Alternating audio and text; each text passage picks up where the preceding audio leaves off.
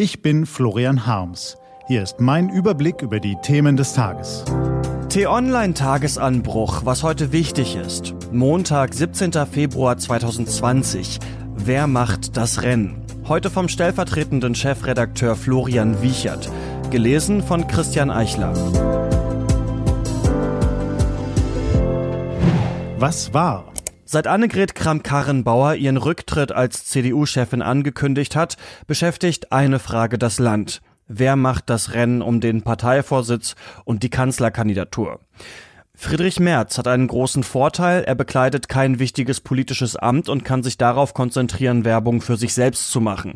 Sein großer Nachteil, er vermag seinen Vorteil nicht recht zu nutzen, zumindest agiert er nicht immer klug und er kämpft gegen ein Verlierer-Image, nachdem er zunächst 2002 von Merkel vom Posten des Fraktionsvorsitzenden verdrängt worden ist und zuletzt 2018 Kram-Karrenbauer beim CDU-Bundesparteitag unterlegen war.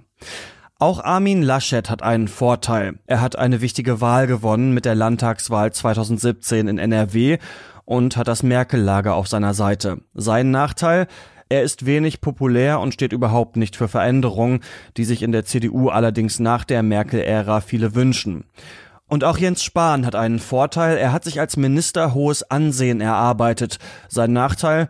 Vergleichsweise schlechte Umfragewerte. Dazu hat er mit umstrittenen Äußerungen viele in der CDU verprellt. Und dann gibt es da noch Markus Söder, der CSU-Chef und Ministerpräsident Bayerns, kann von der Seitenlinie zuschauen, wie sich die CDU-Kandidaten um den Parteichefposten streiten. Ohne die Zustimmung der CSU wird es aber nicht gehen.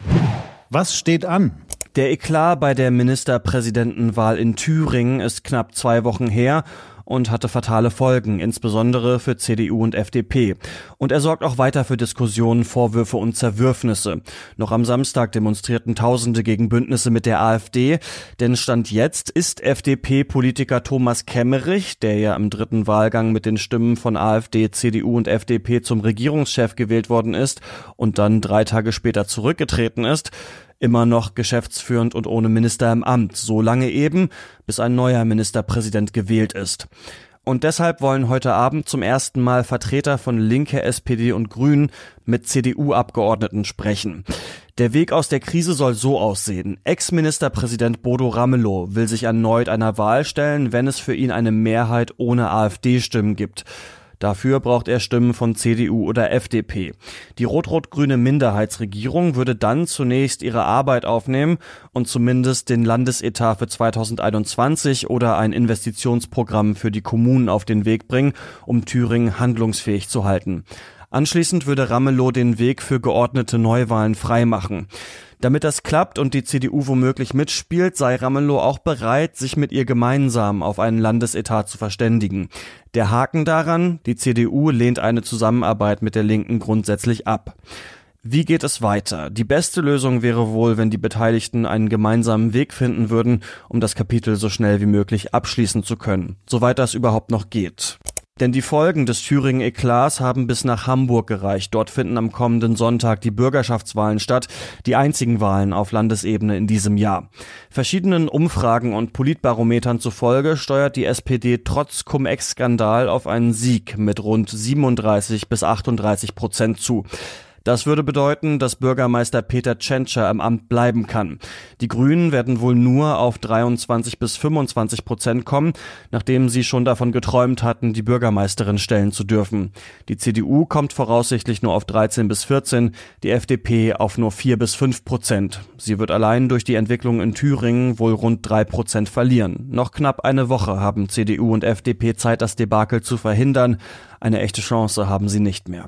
In Paris tobt heute ein neuer Streik gegen die Rentenreform. Eisenbahner haben zu einem schwarzen Montag im Pariser Nahverkehr aufgerufen.